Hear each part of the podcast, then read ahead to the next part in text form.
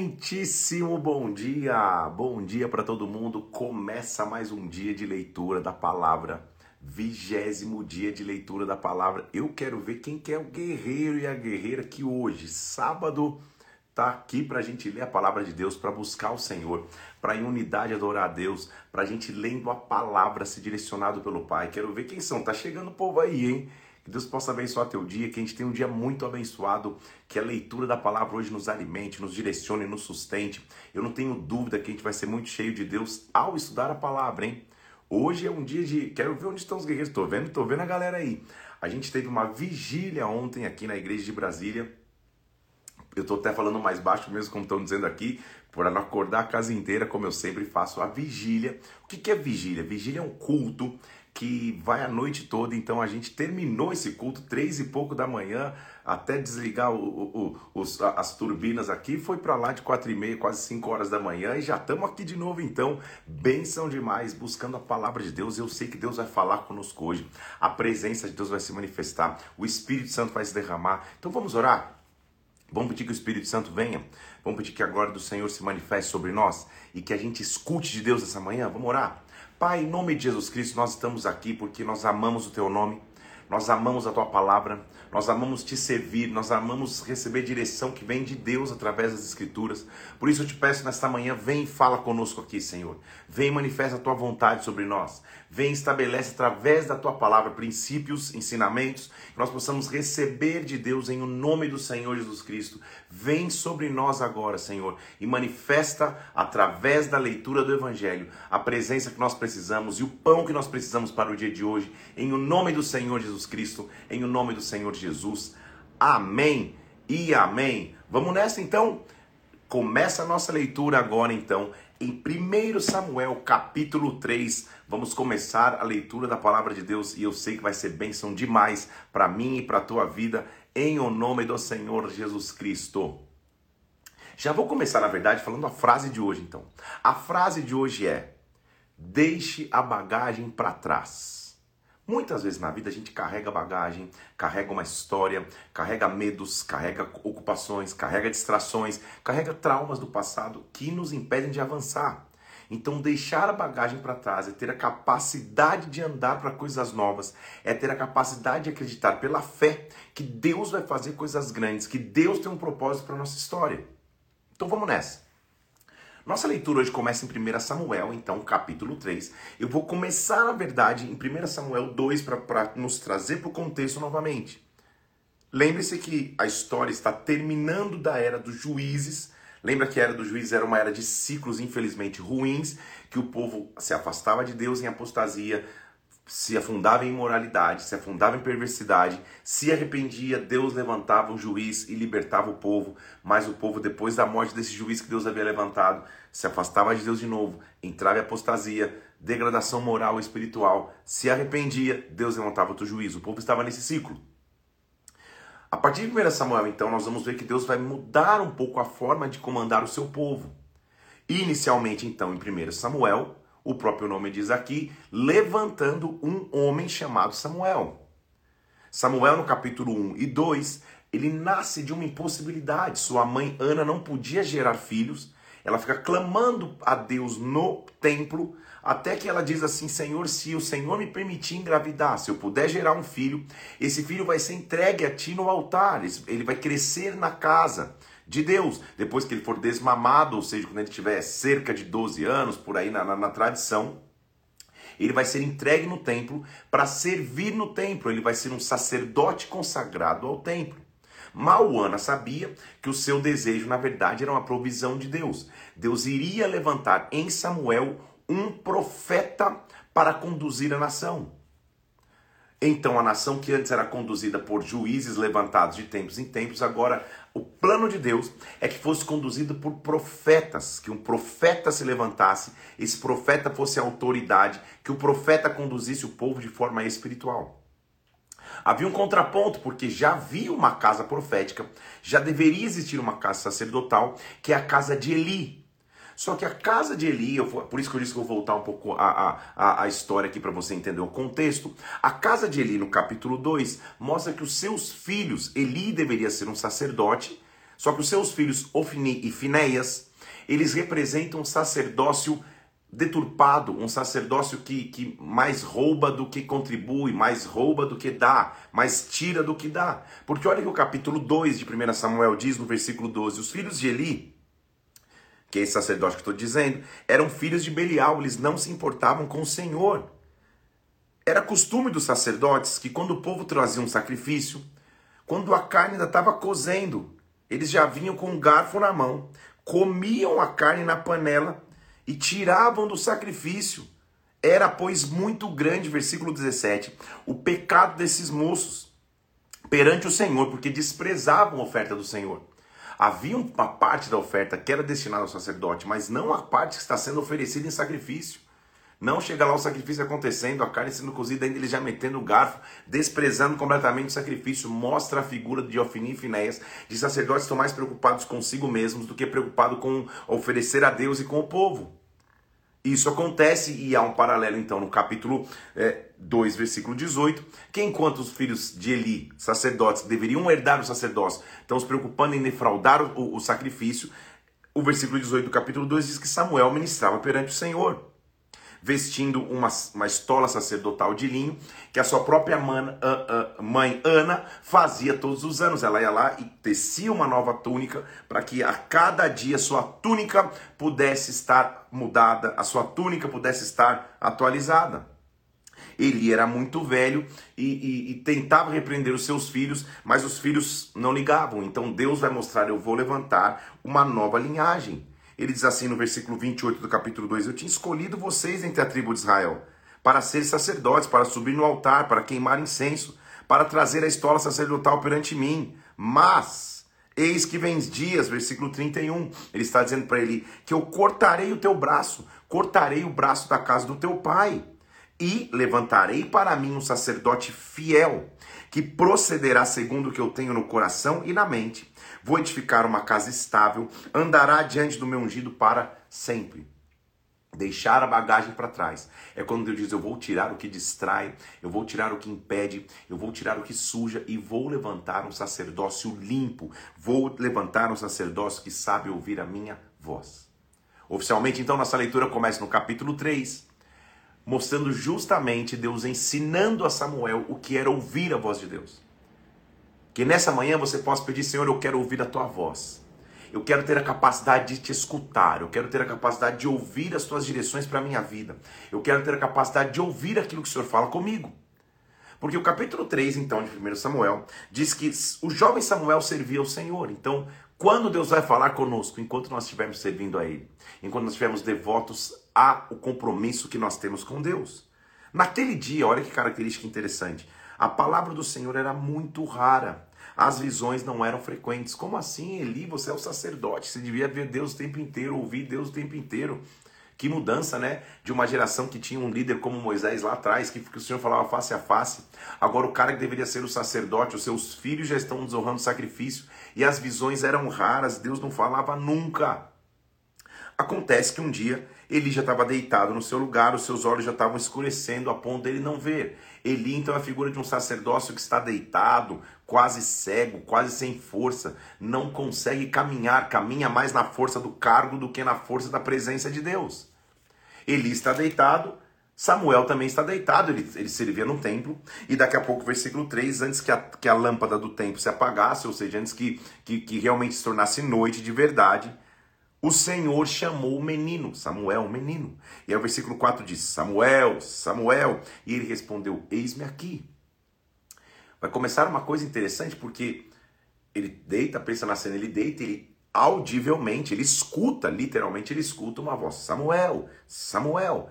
Ele levanta e corre até Eli. Eli, o que, que está precisando? Aconteceu alguma coisa? Ele fala: tá, que é isso, cara? Você está sonhando? Eu não te chamei, não. Volta para dormir. Nem o sacerdote entendia o que estava acontecendo. Primeira chamada, é isso que acontece. Ele vai até Eli, Eli, aí o que está acontecendo? Ele volta a dormir. Segunda chamada, versículo, versículo 8, 7. Olha só, Samuel não conhecia ainda o Senhor. A palavra não tinha sido manifesta a ele.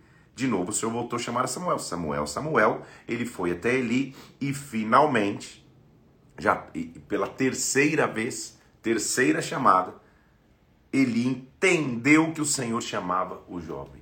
Saia de trás da bagagem, é a minha frase de hoje. Saia ou daquilo que te impede de ouvir a voz de Deus.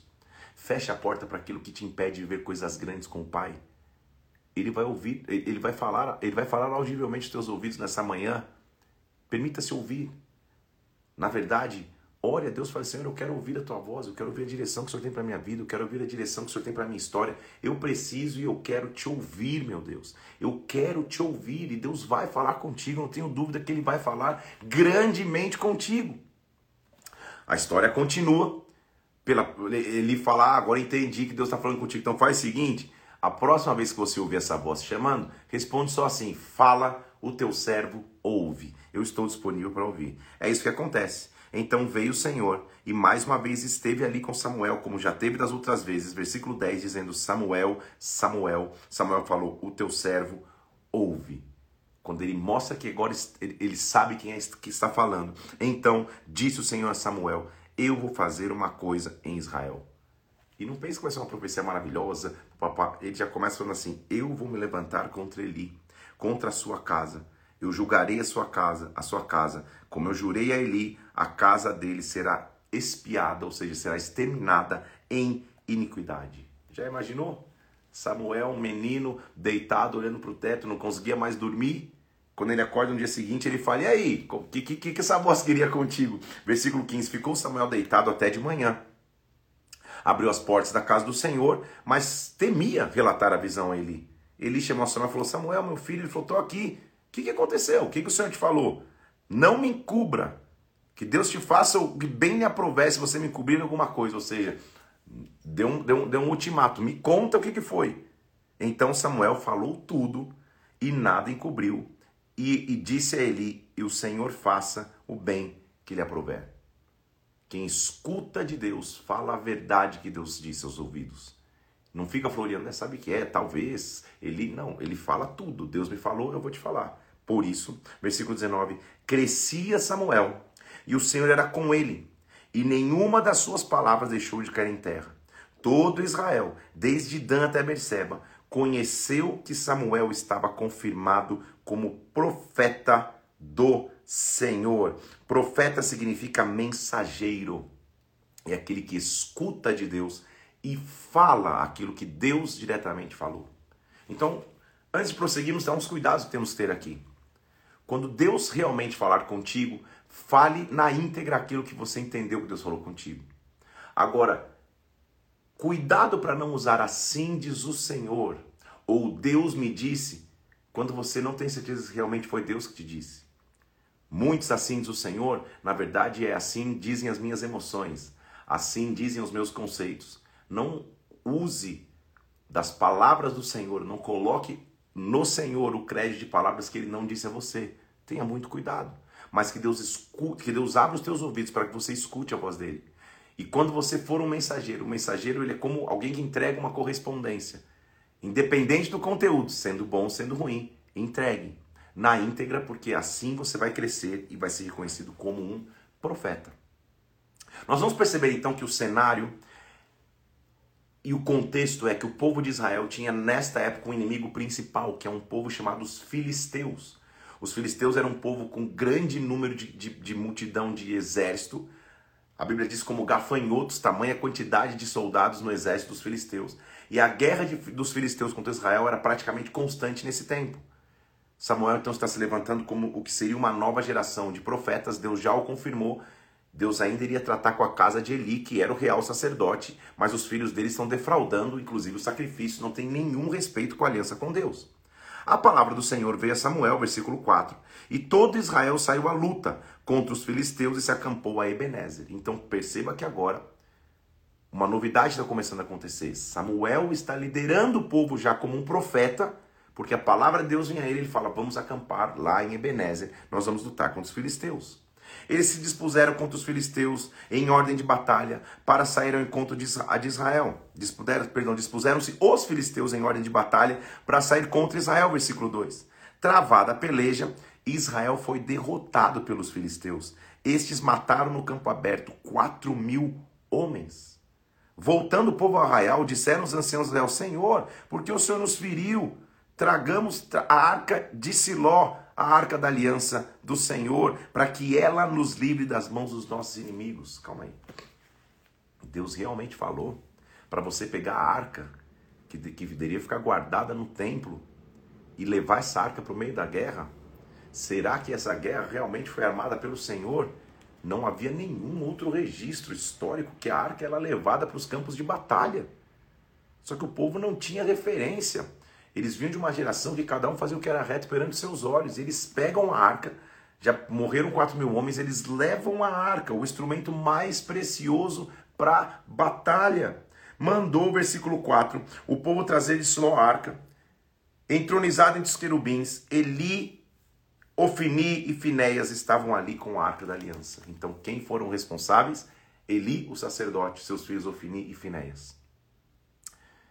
Evidência de um sacerdócio que não escuta a Deus. Evidência de um sacerdote que faz de acordo com a sua própria vontade. Eles trazem a arca para o campo de batalha. Acontece que quando a arca chega no campo de batalha, todo Israel deu brados e ressoou a terra. Todo mundo, é, chegou aquela, aquela, aquela, aquela festa. Eles estão vendo a arca ali, de, na cabeça deles, poxa, agora Deus está conosco. Ouvindo os filisteus a voz de júbilo, disseram: O que está acontecendo lá no arraial deles? Que festa é essa? Acabaram de morrer 4 mil, eles estão fazendo festa? E se atemorizaram os filisteus, disseram aos deuses que vieram ao arraial: Calma aí, ai de nós, nunca ouvi essa festa desse jeito. Ai de nós, quem nos livrará da mão desses deuses? São os deuses que feriram os egípcios com todas as pragas do deserto. Eles estavam pensando: Meu Deus, eh, a gente lembra da história, Deus está com eles. Só que alguém disse aos filisteus: Os seus deuses sejam fortes, filisteus, se portem fortes para que vocês não sejam escravos dos hebreus. Então, olha a tragédia, versículo 10. Pelejaram os filisteus. Israel foi derrotado.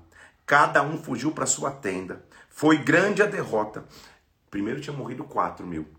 Agora morreram 30 mil homens de pé do exército de Israel. E pior, a arca de Deus foi tomada e os filhos de Eli, Eli Ofini e Finéias foram mortos. Numa tacada só. A futura geração de sacerdotes e profetas morre Ofini e Finéias, a arca da aliança é tomada. E a pergunta para você é: e Samuel? Por que, que ele não estava na guerra? Talvez porque ele ouviu de Deus que não era desse jeito que era para guerrear.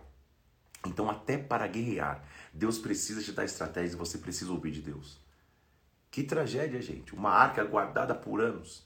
A arca dada por Deus, que era o símbolo mais sagrado do tabernáculo. Agora essa arca é levada pelos filisteus, os inimigos levam embora a arca. Nesse dia que eles levam embora a arca, Ofini e Finés, aqueles sacerdotes descendentes de Eli, morrem. Eli está sentado numa cadeira, chega alguém correndo para dar a notícia. Ele dá a notícia que os filhos dele morreram, mas que principalmente a arca foi roubada. Eli, quando escuta isso, a Bíblia diz que ele está que, que ele tá sentado numa cadeira, ele cai para trás Olha o que diz o versículo 17. Alguém chegou e disse para ele: Olha, Israel fugiu dos filisteus, houve grande morticídio, os teus dois filhos, Ofini e Finéas, foram mortos e a arca foi tomada.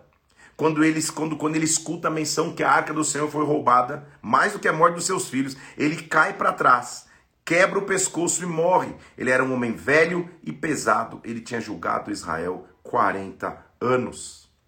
A tragédia foi tão grande que a mulher de Finéias, grávida, próxima ao dar o parto, se encurvou, deu à luz ao e morreu também ao expirar. Disseram as mulheres: Não teve um filho. Ela, porém, respondeu: Não fez caso disso. Ela está expirando e o nome do menino se chama Icabô. A glória foi embora de Israel porque a arca foi tomada. Vamos sair de trás da bagagem. E nesse caso, a bagagem para o Fini Finéias era achar que ouviam a Deus de qualquer maneira. Era entrar em guerras que Deus não pediu para entrar. Isso gera uma tragédia tão grande que o próprio Fini e Finéias morrem. Eli cai e morre. A, a, a, a, mulher de Finéias grávida, dando à luz, expirando, dá o um nome para o filho. A glória foi embora de Israel. Que evidência triste é esse acabou. A glória foi embora. Literalmente significa a glória se esvaneceu, a glória foi embora. Nós estamos perdendo a presença de Deus. Só que você já aprendeu comigo no conceito bíblico, até agora a gente está vendo que o homem é pecador, Deus é redentor. O homem erra, Deus levanta planos para corrigir. O que os filisteus não sabiam, que eles achavam que estavam vencendo e ganhando, só que eles tinham levado a arca da aliança. E calma aí, uma coisa é, é, é, é derrotar profeta que está meia boca, como Feni e Finéias, outra coisa é, se levantar contra o próprio Deus. Eles estavam levando a arca, o símbolo mais sagrado de presença de Deus naquela época. E ao levar a arca, eles põem a arca na casa de Dagon. Dagon era, era o grande deus em letra minúscula do povo filisteu é mais ou menos um, um, um, uma imagem de, de, de, um homem que da, da, do tronco para cima é homem, do tronco para baixo é como se fosse um animal, como se fosse um peixe. É um, é, é, é, um, é, um, é, um, é um principado, é um demônio, chame do que quiser chamar, ele está na casa de Dagon. Eles põem a arca nessa casa de Dagon, que era uma casa de adoração profana, de adoração pagã. Os filisteus, versículo 5, pegaram a arca, versículo 1 do capítulo 5, pegaram a arca de Deus, levaram a Ebenezer, de Ebenezer até Asdod. Os filisteus pegaram a arca de Deus, meteram na casa de Dagon, junto a Dagon. E ficou lá a arca e Dagon. Acontece que ninguém está na casa, de madrugada, quando os filisteus chegam ali no dia seguinte, a estátua de Dagon estava caída com o rosto na terra, diante da arca do Senhor. Ninguém falou, cara, que vento foi esse que soprou aqui? Pegaram e levantaram a estátua de novo. Diante da presença de Deus, meu irmão, qualquer inimigo tem que se curvar. A arca tá, arca tá ali parada, só que a estátua está curvada diante da arca. Tu não fala, pô, acho que, acho que soprou um vento, alguma coisa caiu, eles levantam a estátua de Dagão de novo. Sabe o que acontece? De novo naquele dia. Quando ele se levanta de madrugada, não só a estátua está caída no chão, mas o versículo 4 diz: Dagon jazia caído de bruços diante da arca do Senhor. A cabeça de Dagon e as mãos estavam cortadas, só tinha restado o tronco. Deus está mostrando: eu manifesto o meu poder. Os filisteus acham que são poderosos, mas eu sou Deus. Os sacerdotes de Dagon não entram no templo até hoje com esse medo. A mão do Senhor os castigou duramente, os assolou, versículo 6, os feriu de tumores em todo o seu território, até que os filisteus estão falando: Meu Pai do céu, que não fique conosco a arca de Deus de Israel, porque a mão dele é dura sobre nós e sobre Dagon, nosso Deus. Ou seja, nós reconhecemos a um Deus que tem mais poder. Há um Deus que tem mais majestade. É isso que eu quero profetizar sobre nós nessa manhã, independente da luta que você possa estar atravessando. Talvez a glória tenha sido embora, mas Deus continua sendo um Deus glorioso. Os filisteus tinham acabado de vencer em um dia 4 mil, matado 4 mil soldados de Israel. No dia seguinte, 30 mil. Mataram os filhos do sacerdote. O próprio sacerdote morreu. Era a vitória. Sequestraram e levaram a arca embora. Deus guerreou a sua batalha porque Dagon cai curvado, sem cabeça, sem mãos, perde a mente, perde a força de, de trabalho com as mãos. Os filisteus falaram: vamos é devolver, cara, pelo amor de Deus. Eles dizem no versículo, no versículo 11: devolvei a arca do Deus de Israel, que torne para o seu lugar, para que não mate nem a nós nem ao nosso povo, porque havia terror de morte em toda a cidade e a mão de Deus castigava duramente ali. Olha o peso que é, a importância que é a presença de Deus.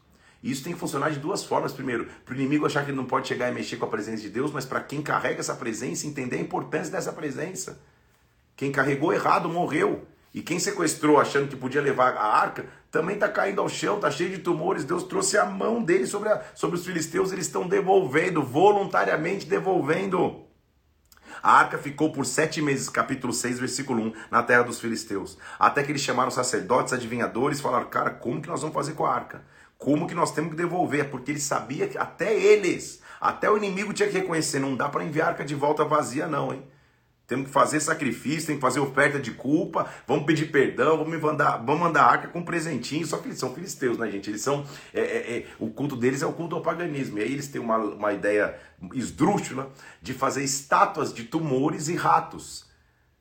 Ratos representavam enfermidades e tumor era a enfermidade que eles tinham assolados, como se vamos oferecer isso, vamos apresentar essas estátuas para que assim a gente receba o perdão das, da, da, da, nossa falta de ter levado embora a arca desse Deus que agora nós estamos descobrindo que é tão poderoso. Está escrito isso lá, ó. É, qual vai ser a oferta? Versículo 4: Cinco tumores de ouro, cinco ratos de ouro, porque a praga é uma sobre todos nós, sobre todos os nossos príncipes. Vamos tentar oferecer um sacrifício assim.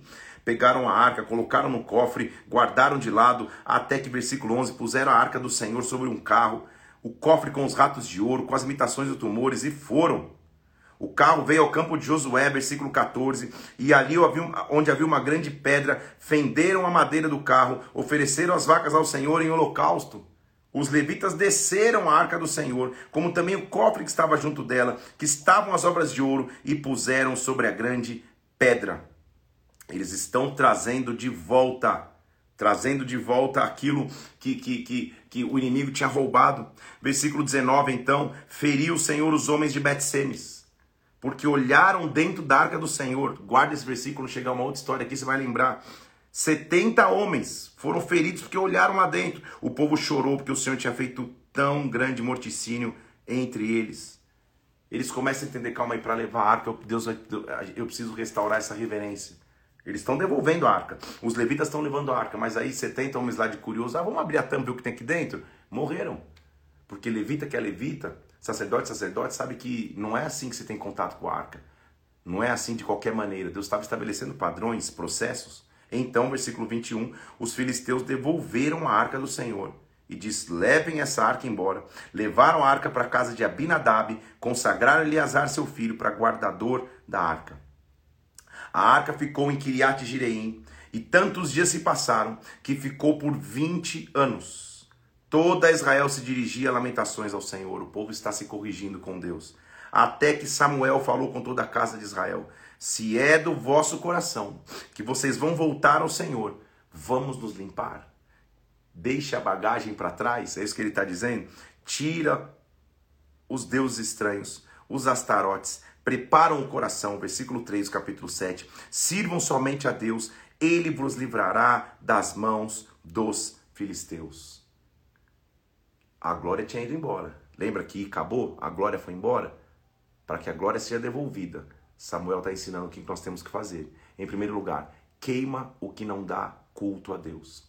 Queima o que adora a outro Deus em letra minúscula que não é o nosso Deus. Queima imagens, queima as tarotes, que era como, como, como mastros assim. Queima os astarotes, queima, queima tudo para que nós possamos servir a Deus. Os filhos de Israel, versículo 4, tiraram os balaíns, os astarotes serviram somente ao Senhor. Então o Senhor falou: congregue Israel em Mispá e eu orarei por vós ao Senhor. Como é bom ter um líder de novo, né, gente? Tanto tempo sem um líder, um líder top como esse aqui. Junta Israel, então vamos orar todo mundo. Acabou com os astarotes, líder é aquele que traz direção. Lembra que em juízo a gente viu a dificuldade de não ter líderes, porque cada um fazia o que era reto aos teus olhos? O líder é aquele que traz direção, é bom ter líder sim. Você precisa ser conduzido sim. O líder fala, já faz isso, ó. Quer, quer, quer, quer restaurar a arca? Eu já vou marcar o local, vamos reunir em Mispá, mas antes disso, queima os astarotes, queima os balaíns, serva só o Senhor. Ele traz direção e o povo começa a obedecer, porque o povo precisa dessa direção. Versículo 6: Congregaram-se em Mispá, tiraram água e derramaram perante o Senhor, sacrifício, limpeza, jejuaram ali, comeram ali, disseram: Nós pecamos contra o Senhor. Os filisteus, que não desistiram de ser inimigos de Israel, quando escutam que o povo está em Mispá, eles vão se encontrar para, mais uma vez, derrotarem. A última guerra dos filisteus contra Israel foi uma tragédia para Israel. 4 mil mortos num dia, 30 mil no outro, sacerdotes morrendo, foi uma ter terrível. Agora eles estão ali, só que há uma diferença nesse posicionamento de guerra. Esta guerra foi iniciada com arrependimento, esta guerra foi iniciada com limpeza da casa, essa guerra está sendo iniciada com obediência à voz profética, obediência à voz de um líder. Essa guerra está baseada em jejum. Será que agora eles vão vencer? Na outra guerra eles levaram a arca de qualquer jeito, está entendendo? Agora eles estão levando a arca, mas com jejum, com arrependimento, coração, com submissão ao seu líder. Então, os filisteus estão vindo, o trauma ali já está batendo no coração, falando: Meu Deus do céu, a última vez foi uma tragédia. Os filhos de Israel disseram para Samuel: Samuel, e agora? Então disseram os filhos de Samuel: Não cesses de clamar ao Senhor, o nosso Deus. Ele vai nos livrar da mão dos filisteus. Eles olhavam para o profeta e começaram a responder o profeta. Começaram a confiar no profeta. Samuel pegou um cordeiro que ainda mamava, o sacrificou em holocausto ao Senhor. Clamou Samuel ao Senhor por Israel e o Senhor lhe respondeu. Numa guerra eu não posso parar de adorar. Numa guerra eu não posso parar de clamar. Numa guerra eu não posso parar de sacrificar. Perceba a diferença, gente. O Fini e Finés levaram a arca achando que a arca ia fazer tudo sozinho. Ele trouxe a arca, tá trazendo a arca de volta. Os filisteus estão tentando voltar. Já esqueceram que Deus quase que derrotou Dagon lá. Já estão querendo brigar de novo com Israel. E, e, e, ao invés de pegar em espada, ao invés de pegar em lança, ao invés de pegar escudo, Samuel está fazendo o que fazia de melhor, clamando a Deus, oferecendo holocausto ao Senhor como um verdadeiro profeta. Enquanto, versículo 10, enquanto ao mesmo tempo que Samuel oferecia holocausto, os filisteus chegaram para lutar contra Israel. Mas, Deus é maravilhoso, gente. Isso aqui dá uma pregação, já está dando. Trovejou o Senhor aquele dia, com um grande estampido sobre os filisteus. Os aterrou de tal modo que foram derrotados diante dos filhos de Israel. Que mudança de guerra, não é verdade? A guerra anterior foi perdida porque eles levaram a presença de qualquer jeito.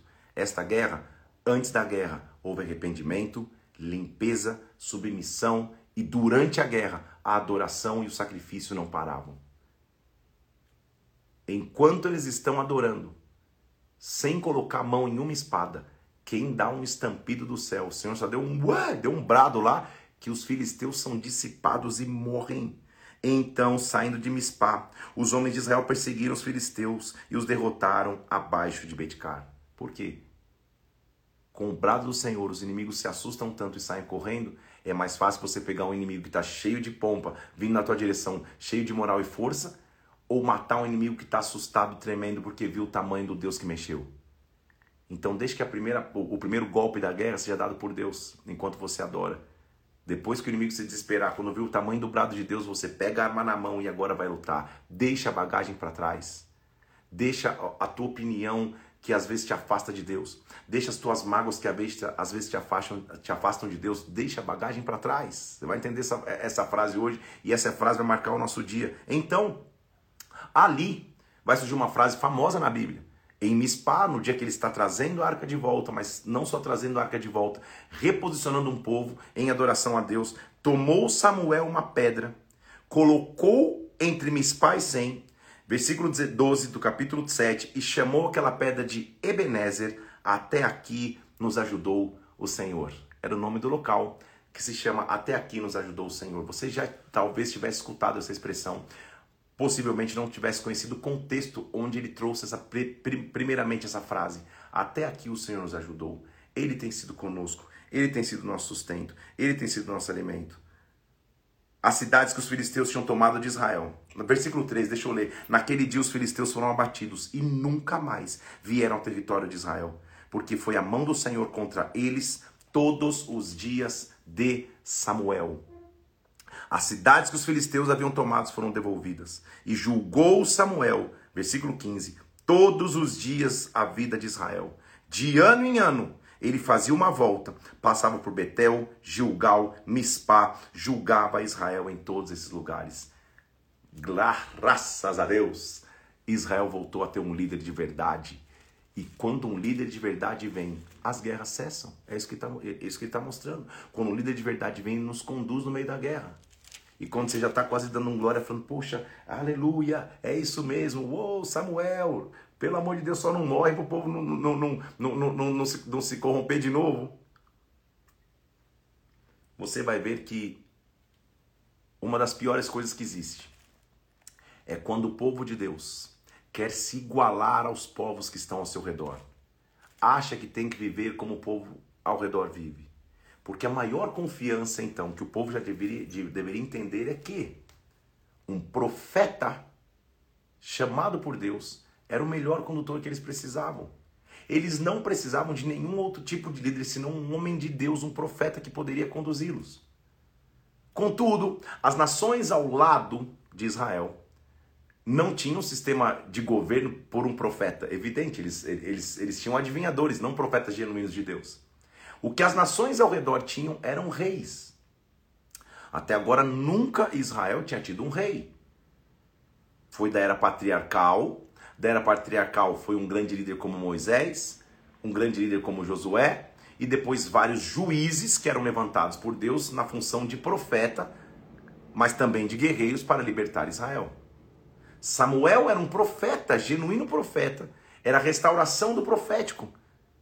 E por, por mais louco que possa parecer, por maior que Deus tinha, pense, eles tinham acabado de sair de uma, de, de uma batalha onde Deus deu um brado e os filisteus recuaram e foram mortos. Inimigos que eles não conseguiam vencer, historicamente só perdiam. Agora eles ganharam num brado, eles ganharam porque Deus se manifestou. Estranhamente falando, a grama do vizinho parece mais verde e Israel começa a pedir um rei.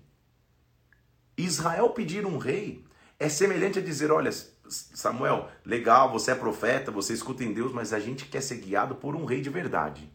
É desprezar o comando do próprio Deus.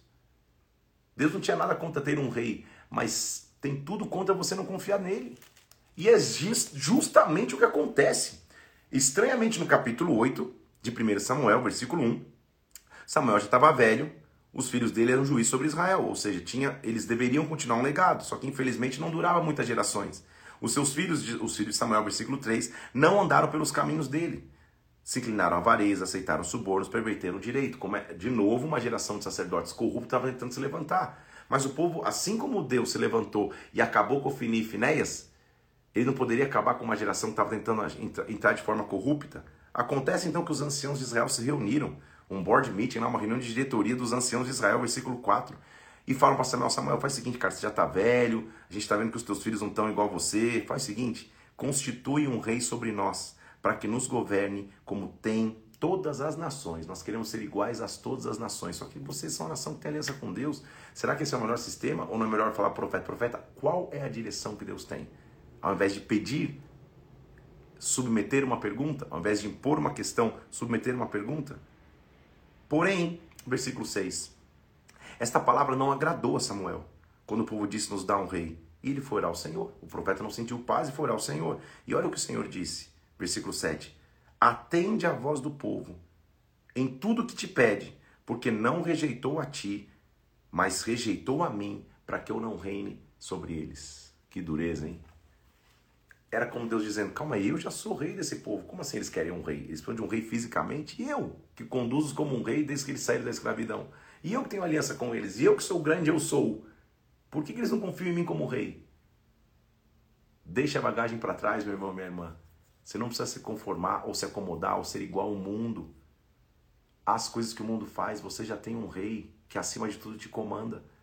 O povo queria uma segurança, porque um rei, evidente, as nações que tinham um rei tinham um líder e, e, o reinado passava de geração em geração, então era garantia de uma família monárquica de que não queriam ficar sem reis. O que eles estavam dizendo é nós vamos deixar de depender de Deus, porque historicamente eles dependiam de Deus sempre. Não foram que eles não escolheram Moisés, eles não escolheram Josué, não tinham escolhido José, eles não escolheram. Deus foi levantando para cada momento Deus levantava. Deus sempre teve uma resposta. Deus levantou Otiniel, Deus levantou Débora, Deus levantou Sansão, Deus levantou juízes. E cada um se levantou por Deus para libertar o povo. Deus levantou o próprio Samuel, que tinha conduzido o povo agora numa grande vitória. E o povo está dizendo: Nós queremos um rei Deus está falando, Samuel, não fica chateado não, cara. Eles não estão rejeitando vocês, estão rejeitando, na verdade, a mim, pedindo um rei. Só avisa. Só faz, lê para eles as, as letras pequenas do contrato. Meu irmão, eu vou ler para você as letras pequenas do contrato, que não eram pequenas, para ver se você assinava esse contrato dizendo nós queremos um rei. Faz o seguinte, ó, então, o povo pede um rei, então tá bom, vamos fazer o seguinte. Este rei, versículo 11, ele vai reinar sobre vocês, mas ele vai tomar os vossos filhos vai colocar esses filhos para trabalhar nos seus carros, como seus cavaleiros pessoais. Ele vai colocar alguns de capitães de mil, outros capitães de, de, de, de, de, de 50. Vão lavrar os seus campos, vão ceifar as suas colheitas. Esse rei vai tomar suas filhas, vai tomar o de melhor das vossas lavouras, das vossas vinhas, das vossas sementeiras. Esse rei vai, versículo 16, tomar para vocês os vossos servos, vai pegar os melhores jovens. Esse rei vai dizimar o rebanho, e vocês virarão escravos desse rei. Naquele dia vocês vão clamar a Deus, oh Deus, que rei é esse? E o Senhor não vos ouvirá. Esse era o contrato. É, Samuel está dizendo, vocês querem um rei? Tá, só entendo. Esse rei vai deturpar o direito, esse rei, esse, rei, esse, rei, esse rei vai roubar a colheita de vocês, vocês vão virar debaixo da opressão desse rei. Vocês assinam o contrato? Que louco faria isso. Mas olha a resposta de Israel, meu Deus do céu, versículo 19. Porém, o povo não atendeu à voz de Samuel e disse: Mas queremos um rei sobre nós, para sermos como todas as nações. O nosso rei pode nos governar. Sim, esse rei vai poder nos conduzir nas guerras. Segurança humana. Como é ruim, né, gente? Quando você, como líder, às vezes direciona e fala: Cara, eu tô vendo, vai dar errado isso, não vai dar certo. E a pessoa na teimosia fala, não, mas eu sei que vai. E você falando, cara, é, não é só experiência espiritual, é experiência de vida. Eu estou tentando te ajudar. E a pessoa fala, não, mas nós queremos. A intransigência, a teimosia, o querer a qualquer custo algo que não vem de Deus, vai gerar sementes difíceis. Só que Samuel está falando, cara, eu estou avisando antes, esse rei vai ser terrível. Quem que aceitaria um rei assim? Eles falam, não, mas nós queremos mesmo assim, porque nós precisamos de um rei para conduzir a gente na guerra. Então, ouvindo Samuel as palavras do povo, repetiu perante o Senhor. E o Senhor falou: tá bom, atenda a voz, estabeleça um rei. Então o que nós vamos ver é que esse primeiro rei escolhido para Israel, você entendeu comigo? Você conseguiu explicar o contexto? Não foi escolha de Deus, foi escolha do povo. Esse rei foi, não foi vontade perfeita de Deus, foi vontade permissiva de Deus. Deus permite porque o povo pediu. Lembre-se comigo que a tribo que deveria governar de acordo desde a profecia de Jacó para os seus filhos lá em Gênesis 49, a tribo que deveria ter o cetro de comando era a tribo de Judá. Eu e você sabemos isso. O Israel também deveria saber. Só que o rei que é escolhido aqui é um rei da tribo de Benjamim. Ou seja, só isso aí já mostra, calma aí, alguma coisa está errada com esse rei. Mas havia um homem da tribo de Benjamim, cujo nome é, é da tribo de Zeror, Benjamim também de bens. Esse homem, versículo 2, tinha um filho, o nome desse filho era Saul.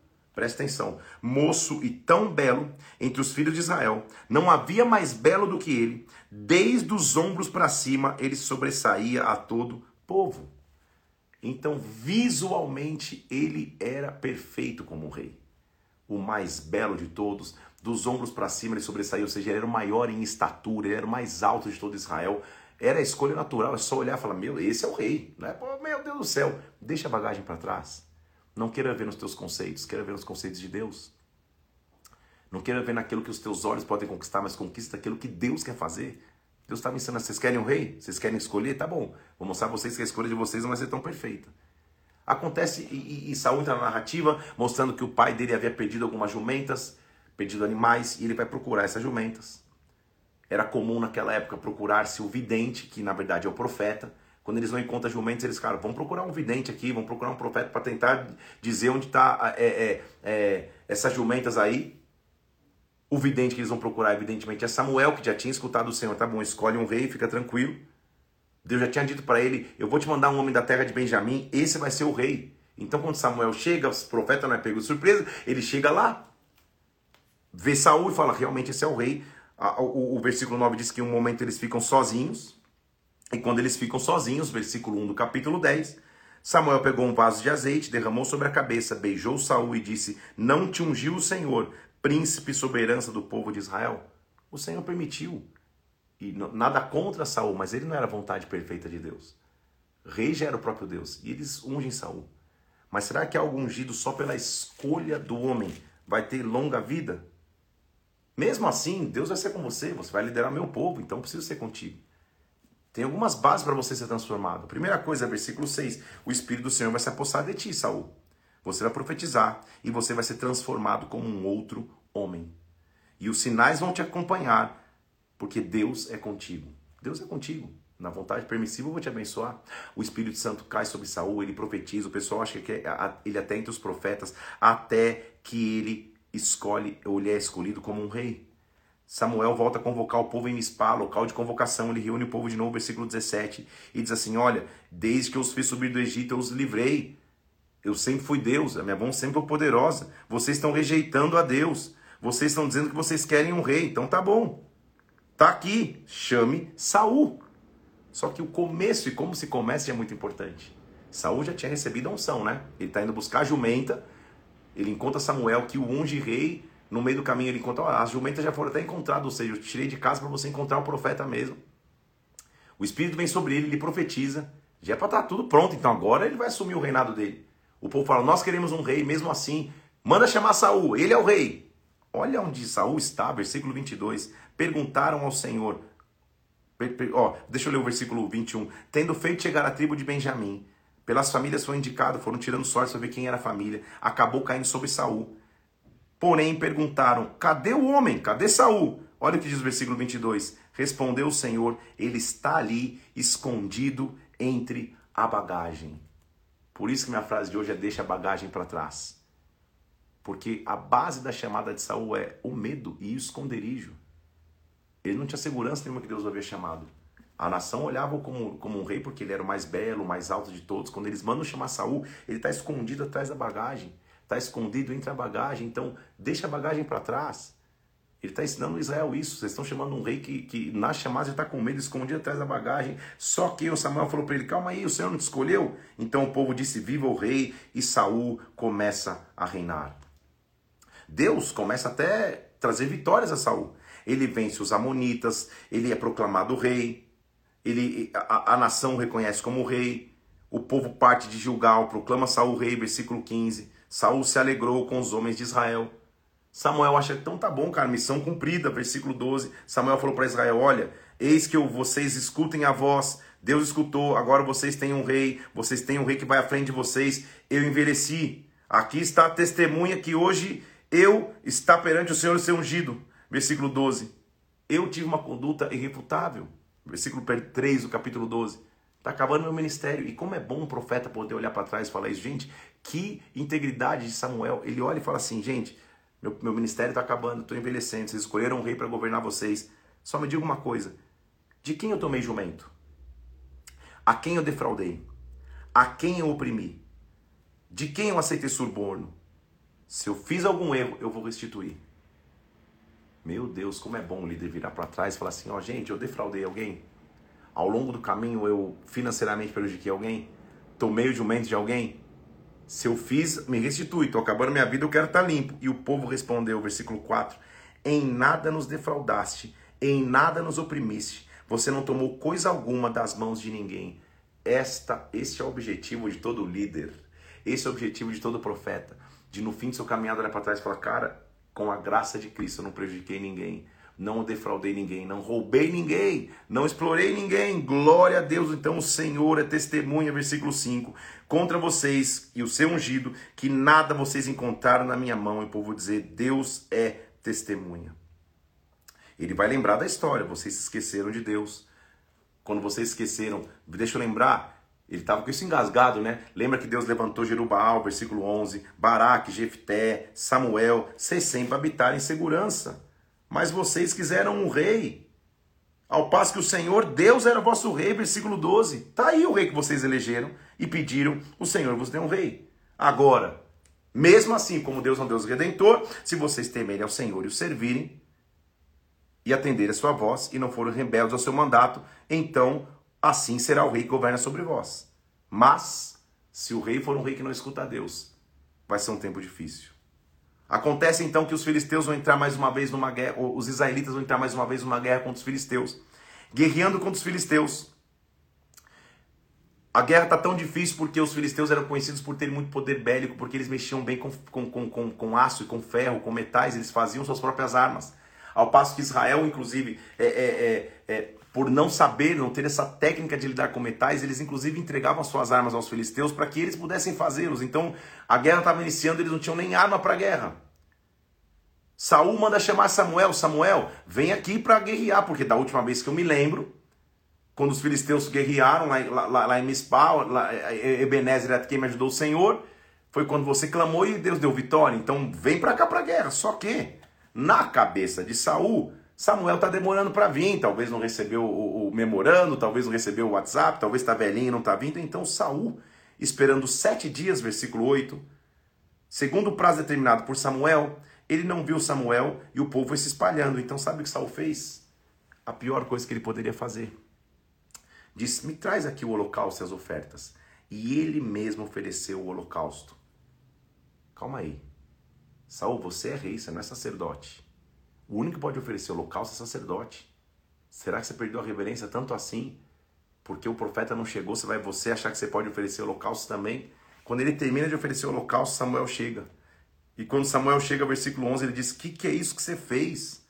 E ele falou: Não, sabe o que? Eu estava vendo que o povo estava se espalhando, o exército estava meio dispersando, então eu ofereci. Eu disse comigo: Os filisteus vão vir e a gente vai, vai, vai ser trucidado, então, forçado pelas circunstâncias e oferecer holocaustos. Como assim? Forçado pelas circunstâncias. As circunstâncias não mudam os princípios que você tem que ter com Deus. Você não age fora da vontade de Deus porque é conveniente, já que a circunstância está aí, o exército estava se dissipando. Ah, fazer o quê? Não tinha você, então vai eu mesmo. Samuel disse: Você procedeu neciamente. Ou seja, você, você procedeu como um menino em não guardar o mandamento que o Senhor te deu, te ordenou. Pois teria agora o Senhor confirmado o teu reino sobre Israel para sempre. Se você tivesse dependido de Deus, não, não, não, você perdeu a chance de Deus confirmar o teu reino. Então, já não subsistirá o teu reino. O Senhor já buscou para si um homem que lhe agrada e ordenou que esse homem seja príncipe sobre o seu povo, porque você não guardou o que o Senhor te ordenou. O reino de Saul passa a ser reprovado porque ele achou que poderia se igualar ao sacerdote, ou seja, ele é a figura de alguém que faz o que é reto perante seus próprios olhos e muda princípios que são princípio, o próprio nome diz, estão desde o princípio, são a base, o fundamento, não dá para mudar. E ele acha que pode sozinho oferecer sacrifício. Ele ainda estava com bagagens. A figura dele escondida entre as bagagens está ali ainda. Ele está escondido atrás dos seus conceitos, achando que podia reinar sozinho e também ser sacerdote sozinho. Que temor é esse? Deus falou: calma aí, já é demais. O povo pediu um rei, ok, mas o povo achar que também pode, que esse rei pode achar que também pode ser o profeta. Eu não chamei como profeta, como sacerdote. Ele não é da tribo de Levi, ele não pode oferecer sacrifício. Que história é essa? Ele está achando que ele vai oferecer sacrifício, então Deus o rejeita ali. Eles não tinham nem arma para guerrear. Versículo 22 do capítulo 13 diz que naquele dia da guerra, no povo não tinha espada na mão, não tinha lança na mão, só tinha arma Saul e Jonatas. E Saul, o, tinha, o seu filho chamava Jonatas, eram os únicos que tinham arma, era, era o rei e o príncipe. Jonatas mostra no capítulo 14 que se levanta, tenta se posicionar, se esconde, até avança, vence o exército dos filisteus. Saul faz um voto com Deus. Os homens de Israel estavam angustiados, mas Saul tinha dito maldito aquele que comer antes de anoitecer. Vamos jejuar, vamos tentar fazer alguma coisa. Um voto meio atrapalhado. Depois você vai ler no capítulo é, é, 14 para mim. Ninguém do arraial vai comer nada. Só que ele não avisa o seu filho desse voto. O próprio filho dele vai lá e come um pouquinho de mel e, e, e, o próprio pai vai ser maldito, o cara que, que, que comer, Jonatas mesmo come, mostra o quanto que Saúl já estava distante de, de ouvir a voz de Deus, de fazer votos com o Senhor, ele não tinha essa autoridade, ele está entrando em campos que não era dele. Jonatas acaba sendo salvo pelo povo, Saul consulta a Deus e fala, Ei, nós vamos na, na, mão dos filisteus, o Senhor não respondeu nada a Saul. Jonatas é, é, é, é, protegido por Deus e pelo próprio povo. E nos dias de Saul, versículo 52, houve forte guerra contra os filisteus, pelo que Saul e todos os homens fortes e valentes agora têm que se juntar a ele. Que diferença, né? De uma guerra vencida por um sacerdote como Samuel, que inaugura um período de paz, e agora de um rei que chamou a guerra e os, Deus, os dias dele foram de guerra. Só que a raiz de desobediência, a raiz de fazer de acordo com a sua vontade, já estava em Saul. E por isso Deus está o rejeitando. Pela segunda vez nós vamos ver um rei que quer fazer de acordo com a sua vontade, não quer depender de Deus. Deus já havia alertado, cara, esse rei não foi um, não é um rei segundo o meu coração, não é um rei que eu chamei. Eu sou o rei de vocês e eu como rei instruo profeta e sacerdote. Tá ótimo, essa dupla aqui tá perfeita. O rei no céu, o sacerdote aqui na terra. Nós estamos bem. Vocês escolheram um rei, escolham as, as benesses, ou seja, a benevolência do rei, mas escolha também a maldição que o rei vai trazer. Ele já achou que ele pode trazer sacrifício, agora sabe o que esse rei está fazendo? está achando que pode comandar o resultado da guerra. Porque ele está guerreando agora mais uma vez contra os Amalequitas. E Deus tinha dito claramente: olha só, vai, versículo 3 do capítulo 15: fere Amaleque, destrói totalmente tudo que tiver vida, não poupa nada. Saul reúne o povo, guerreia, versículo 7, fere os Amalequitas, mas olha o versículo 8: tomou vivo o rei dos Amalequitas feriu a todo o povo da espada, mas Saul poupou a Gag, o melhor das ovelhas, dos animais, dos cordeiros. Calma aí. Deus não tinha mandado disseminar tudo, ele poupa o rei e poupa alguma coisa.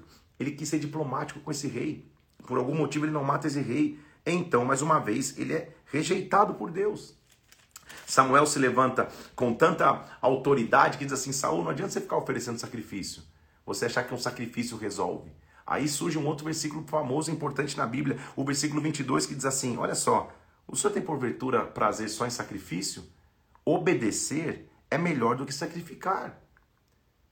Sabe o que ele está dizendo? Não adianta ter uma imagem externa de que, oh, eu trago sacrifícios a Deus, eu, eu sou um sacerdote que sacrifica ao Senhor, se você não obedece. Aí é a raiz dessa frase. Obedecer é melhor que sacrifício. Ou seja, de nada adianta, vamos falar para os dias de hoje, você cumprir as suas funções ministeriais, suas escalas, subir no altar e tocar, subir no altar e pregar, pegar uma, um, um, uma vassoura na mão para varrer a igreja, servir na casa de Deus, sacrificar se você não obedece à voz de Deus. Se no teu dia a dia você faz o teu jeito, se no teu, na, na tua história está cheio de bagagem, bagagem do medo, bagagem do pecado, bagagem do afastamento de Deus, bagagem da frieza, bagagem da teimosia, bagagem da desobediência. Um rei que foi semeado em desobediência do povo só poderia ser colhido em desobediência, só poderia ser um rei desobediente. Porque não tem como que você planta é o que colhe. O povo plantou, não, nós queremos um rei de qualquer jeito. Deus falou, tá bom, o rei era um rei desobediente.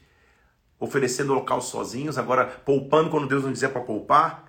Samuel está dizendo, cara, não era melhor obedecer? Obediência é melhor que sacrifício. Eu escolho obedecer. Eu não escolho só oferecer sacrifício vazio. É isso que a Bíblia estava dizendo. Eu deixo a bagagem para trás. Samuel se levanta de tanta autoridade que o próprio Samuel, profeta, vai falar: É, eu vou é matar esse, esse rei dos Amalequitas. E Samuel faz o que o rei devia ter feito. O profético vai lá e mata, extermina o inimigo. Só que Deus nunca perde o controle da história. E a nossa leitura hoje termina no capítulo 16 de 1 Samuel. Vigésimo dia, 1 Samuel capítulo 16. Ele chega e fala para Deus fala para Samuel, Samuel, até quando você vai ficar com pena de Saul? Eu já o rejeitei, eu já o rejeitei. Não é, o problema não é com você. Você é profeta e profeta tem uma missão dada por Deus agora. Nós vamos ter, começar a entender o padrão. Então, um rei era chamado e, e ungido separado por um profeta. Ou seja, um rei era chamado e separado pelo próprio Deus. Ele diz: faz o seguinte, enche um vaso de azeite, versículo 1 do capítulo 16, e vai. Eu vou te enviar à casa de Jessé, homem de Belém. Se você lembra comigo, Belém é da região de Judá. Deus está tirando o reinado da, da tribo de Benjamim e trazendo para a tribo que deveria sempre ter tido um rei. Judá. Deus está corrigindo o que o povo pediu. Pô, vocês estão pedindo um rei? Deixa, vamos, vamos, vamos do meu jeito. Da vez de vocês estão vendo Deus. Vamos do meu jeito, então. Vai para a casa de Belém. A casa de Belém só existe porque Ruth existiu. Lembra? Você, você lembra da história de ontem que eu te contei? Ruth gerou Obed, que gerou Jessé. Vai na casa de Jessé, porque de lá eu me provi um rei. Como que eu vou? Saul vai saber, vai me matar. O Senhor falou: pega contigo um novilho e vai fazer sacrifício ao Senhor. Convida Jessé para o sacrifício. Tem uma estratégia para Saul não te matar no meio do caminho, mas vai. Ele chega na casa de Jessé, em Belém, tribo de Judá. E o versículo 6 diz que quando ele entrou, ele viu a Eliabe e disse: Certamente eu estou diante do novo rei. Ele viu. Lembre-se que a escolha de Saul foi pela vista. Ele era o mais belo, o mais alto. Quando ele vê Eliabe, ele fala: "Escolhi". Deus fala: "Não, não, não, não. Esse é o sistema de escolha humano". Ele diz no versículo 7: Não olhe para a sua aparência, não olhe para a sua altura, porque eu o rejeitei. O Senhor não vê como vê o homem. O homem vê o exterior, o Senhor vê o coração. Deixa a bagagem para trás. Conceitos, preconceitos, concepções, preconcepções, deixe tudo para trás, deixe que eu escolha pelo coração. A escolha agora é minha. Passam-se todos os filhos de Jessé e nenhum, nenhum era escolhido. Ele fala, cara, acabaram os filhos. É isso? Ah, não é verdade. Versículo 11: Tem o mais moço, ele está lá cuidando das ovelhas. Então Samuel falou: manda chamá-lo. A gente não vai continuar, não vai nem sentar na mesa se ele não aparecer. Você e eu sabemos talvez quem é esse menino. O nome dele é Davi. Davi era conhecido por ter baixa estatura. Saul era alto, o mais alto de Israel. Davi era pequenininho. Não é que ele não era considerado para ser rei pelo seu pai. Ele não era nem chamado para assistir a coroação de um dos irmãos. Tamanha bagagem de preconceitos, de julgamentos, que não enxergava Davi como um rei. Só que o meu Deus e o teu vai nos buscar atrás das ovelhas se for necessário. Todos os irmãos, ao saber que o profeta vinha e possivelmente ungiriu um novo rei, se perfumaram, se pentearam, colocaram as melhores túnicas. Davi não teve tempo. Davi estava sujo das ovelhas no campo. Quando uma voz chega para ele e diz, vai, teu pai está te chamando, ele chega desavisado, ele nem sabe o que está acontecendo. Quando ele entra na sala, sujo como estava, sem preparo como estava, o Deus que vê o coração diz para Samuel: é esse, levanta e unge agora. E na vista de todos os irmãos e do pai que não havia o chamado nem para assistir a coroação de um dos seus irmãos, na vista de todos, o óleo da unção cai sobre Davi. E versículo 13 diz que naquele dia em diante o Senhor se apossou, abraçou a Davi. Vai começar uma das histórias mais lindas de um personagem bíblico. Um homem, um menino, que vai se transformar num homem, que vai se transformar num rei. Deus tem sempre um plano perfeito. Quando Israel achou que poderia escolher um rei, Deus falou: escolham do jeito de vocês, não vai dar certo. Eu vou escolher do meu. E o meu sistema é escolher o coração. Eu e você temos que louvar a um Deus que não escolhe como o homem escolhe, que não julga como o homem julga, que não tem bagagens como o mundo tem bagagens. Deixa a bagagem para trás hoje. Sirva somente a Deus. Entregue-se somente a Deus. Só que inicialmente, gente, nada muda na vida de Davi. A não ser o fato de que caiu um, um, um, um manto sobre ele, caiu um óleo sobre ele. Nada muda. Mas ao mesmo tempo tudo muda. E o que nós estamos vendo aqui na vida de Davi é que um Deus que cuida e nos ensina no secreto só está nos preparando para a exposição pública. Porque aquilo que você faz e ninguém vê está te preparando para coisas maiores em Deus. Porque uma das coisas que Davi fazia lá esquecido no campo, cuidando das ovelhas, ele aprendeu a tocar harpa.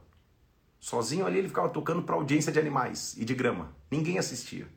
Mas o Deus que estava cuidando dele sozinho ali, como está cuidando de você sozinho aí, é o Deus está te preparando para um caminho maior que você nem imagina. Porque acontece que lá no palácio do rei, que já havia sido rejeitado por Deus, o rei começa a ficar atormentado de espírito.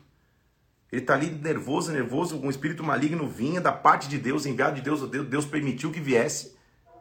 Até que alguém falou: Olha, e ele diz assim: presta atenção no versículo 16, de 1 Samuel 16: Manda buscar um homem que saiba tocar harpa, e será que quando o Espírito de Deus vier, então Saul vai ficar melhor. Então, primeira habilidade, precisa saber tocar. Mas principal, presta atenção no versículo 17. Saul falou aos seus servos: busque alguém que saiba tocar bem. Como eu ministro isso para adoradores que tocam na igreja, que tocam na, na casa do Senhor? Alguém que saiba tocar bem. Então, a porta do palácio se abriu para que Davi pudesse entrar num, num palácio para um reinado que um dia seria dele, não porque ele era ungido, não porque ele tinha um sorriso maravilhoso, não porque ele era lindo. A porta se abriu porque ele sabia tocar e sabia tocar bem. Então, a execução e a excelência natural, adicionados à unção do Espírito Santo, faziam com que a porta se abrisse para Davi. Quer ser levantado como empreendedor de Deus? Saiba trabalhar bem. Conheça o teu ramo de atividade bem. Quer ser reconhecido como um testemunho, quer ser promovido, quer dar testemunho de promoção, de aumentos salariais? Saiba trabalhar e trabalhe bem quer ser um adorador, um, alguém que, que, que, traz a glória de Deus na terra quando, quando, quando saiba tocar e saiba tocar bem. Não é só excelência técnica, é unção com excelência técnica, mas também não é só unção. Os dois caminham juntos, estão me entendendo? Deixa a bagagem para trás, Davi. Você vai entrar num palácio agora e a tua vida vai ser transformada. E ele estava ali. E a Bíblia diz que acontecia que quando o espírito maligno vinha sobre Saul, Davi tocava a harpa e dedilhava e Saul sentia alívio e o espírito maligno se retirava dele. Os planos de Deus são muito maiores que os nossos. E Deus hoje nessa manhã está te chamando para dizer: deixa a bagagem para trás. Deixa o que te impede de estar na presença de Deus para trás. Deixa os julgamentos que você já passou, teve que enfrentar, as dificuldades que você já viveu, os preconceitos que você teve que enfrentar, o julgamento de outros que você teve que viver. Deixa a bagagem para trás. Quando Saul foi chamado, e mandaram chamar Saul, ele estava escondido no meio da bagagem, a gente já viu. Quando o óleo cai sobre, sobre Davi e vão procurar Davi, ele estava no mesmo local, cuidando das ovelhas, mas a harpa estava na, na mochila, a harpa estava no case, ele estava pronto para ir. Deixa Deus preparar em secreto. Deixa Deus preparar em intimidade. E quando ele te chamar, deixa a bagagem para trás e se prepara para um novo tempo de Deus. Eu quero profetizar um novo tempo de Deus sobre a tua vida, um novo derramar de Deus sobre a tua vida, uma nova glória de Deus sobre a tua vida. Deixe a bagagem para trás. Deus vai fazer coisas grandes sobre você. De um menino esquecido pelo próprio pai, para nem assistir a coroação. Agora ele é um homem dentro do palácio, tocando a sua harpa de maneira excelente, para que o rei pudesse se acalmar. Mas Davi, se prepare, meu filhinho, este é só o começo da tua história. No próximo Parenteflix, na segunda-feira, nós vamos continuar a ver como Deus vai levantar esse menino improvável para ser um dos homens mais importantes da história de Israel. Que Deus te abençoe, que Deus te guarde, que você tenha um sábado abençoado, um domingo abençoado. Amanhã é dia de folga de leitura, dia de você ir no culto da tua igreja, de receber de Deus, de estar em comunhão. E segunda-feira, sete horas da manhã, nós vamos voltar para ler de 1 Samuel 17 até 1 Samuel 30. Que Deus possa te abençoar muito. Eu vou postar agora, vou subir agora aqui. Essa live vai ficar no ar. E também vou subir uma arte lá que está dizendo: deixe a bagagem para trás profetiza ali no, no, no, no, no, no, nos comentários desse post, dizendo: Eu estou. Começou um novo tempo, começou uma nova história na minha vida, algo nessa linha. Eu estou deixando a bagagem para trás. Deus te abençoe, deixa a bagagem de lado, tenha um sábado abençoado, que a glória de Deus venha sobre ti. Estou feliz de ver os guerreiros aqui, num sábado, tanta gente interessado em palavra. Tô vendo tanta gente que estava na vigília comigo ontem até quatro da manhã, que mal dormiu, teve uma hora de sono, mas está aqui na presença de Deus. E a palavra de Deus é como um energético. Eu não tô com sono nenhum, tô, tô, tô cheio do fogo e da glória aqui, porque esta é a palavra que nos alimenta. Deixa a bagagem para trás, fica na paz de Cristo. Até então, segunda-feira, sete horas da manhã, a gente continua nossa leitura bíblica. Fica na paz de Cristo. Até mais. Deus te abençoe.